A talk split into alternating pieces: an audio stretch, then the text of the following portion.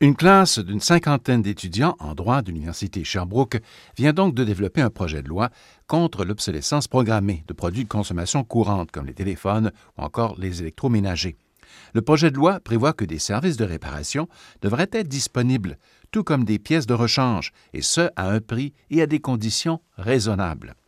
Aussi, toute personne ou entreprise qui programmerait l'obsolescence d'un appareil délibérément pourrait être passible d'une amende minimale de 10 000 Évidemment, si euh, on décide d'acheter le produit euh, le moins dispendieux possible, ben, ça se peut que sa durée de vie soit limitée, mais il y a l'espèce d'intention de, tromper pour justement qu'on remplace nos biens plus rapidement. La conception de ce projet de loi est un défi lancé par le professeur Jonathan Maillé à ses élèves du cours d'interprétation juridique l'automne dernier.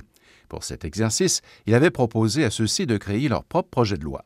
La classe a donc été divisée en neuf équipes avec des mandats spécifiques pour analyser et contrer ce phénomène de l'obsolescence. Je suis un pédagogue qui aime bien travailler par projet. Euh, j'aime bien ajouter une dimension pratique à la dimension théorique. Je trouve que ça amène l'apprentissage des étudiants toujours un peu plus loin. Et c'est Radio-Canada qui avait diffusé à l'automne dernier un reportage là, sur l'obsolescence mhm. programmée et avait fait la, la promotion de certains organismes aux États-Unis et en France particulièrement qui mettent de la pression sur les législatures nationales afin qu'on s'attaque justement à travers nos lois à l'obsolescence programmée. Et comme mes étudiants sont dans la jeune vingtaine, hein, ils possèdent tous, comme vous l'imaginez, un téléphone, une tablette, un ordinateur. Donc, je me disais que c'était certainement là un sujet qui risquait de les intéresser et de les motiver à faire un, un excellent travail donc assez assez rapidement là au début de l'année, il a dit bon moi il y a quelques mois j'ai vu un reportage d'enquête euh, concernant l'obsolescence programmée puis les problèmes de réparation. Bon, il s'est dit bon on pourrait peut-être commencer à faire quelque chose avec ça puis ça marchait très bien dans l'idée du cours d'interprétation juridique qui est vraiment de comprendre euh, le droit, comment il est fait, sa structure, puis vraiment d'interpréter ce qui est écrit, d'aller au-delà du mot. Guillaume Bourbeau est étudiant en droit à l'Université de Sherbrooke. Premièrement, bon, comme dans tout projet de loi, il y a des définitions. Alors, ça a été assez important de. C'est celle qu'on a gardée, mon niveau de l'obsolescence programmée. Ensuite, ça a vraiment été toutes les parties. Là, on parle vraiment de définir des mesures parce qu'on parle pas juste d'obsolescence programmée, on parle aussi du droit à la réparation.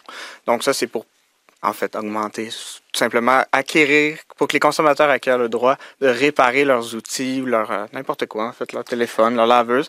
Et euh, alors, on a des composantes à ce sujet-là. On a des composantes pour pénaliser les fabricants qui seraient reconnus euh, d'obsolescence programmée, donc d'avoir sciemment réduit la durée de vie de leurs appareils.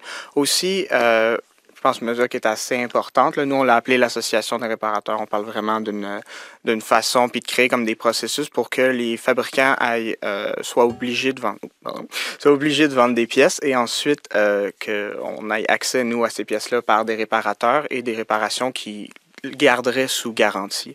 Donc ça, c'est vraiment comme les, hmm. les, grandes lignes de ce qu'on veut, c'est pénaliser et réparer. Mais tout le monde n'est pas d'accord avec l'existence de l'obsolescence. Elle ne sera pas, en fait, nécessairement programmée. C'est en tout cas l'avis de Elisabeth Robineau, professeure département de marketing de l'Université du Québec à Montréal. Alors ça, c'est très délicat comme sujet. Effectivement, on, a beaucoup de difficultés à trouver des preuves tangibles que les fabricants euh, rendraient obsolètes euh, de façon volontaire euh, les, produits qu'ils mettent sur le marché.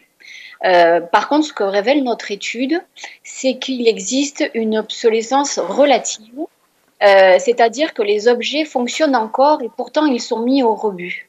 Et ça, euh, ça vient du fait principalement du comportement des consommateurs.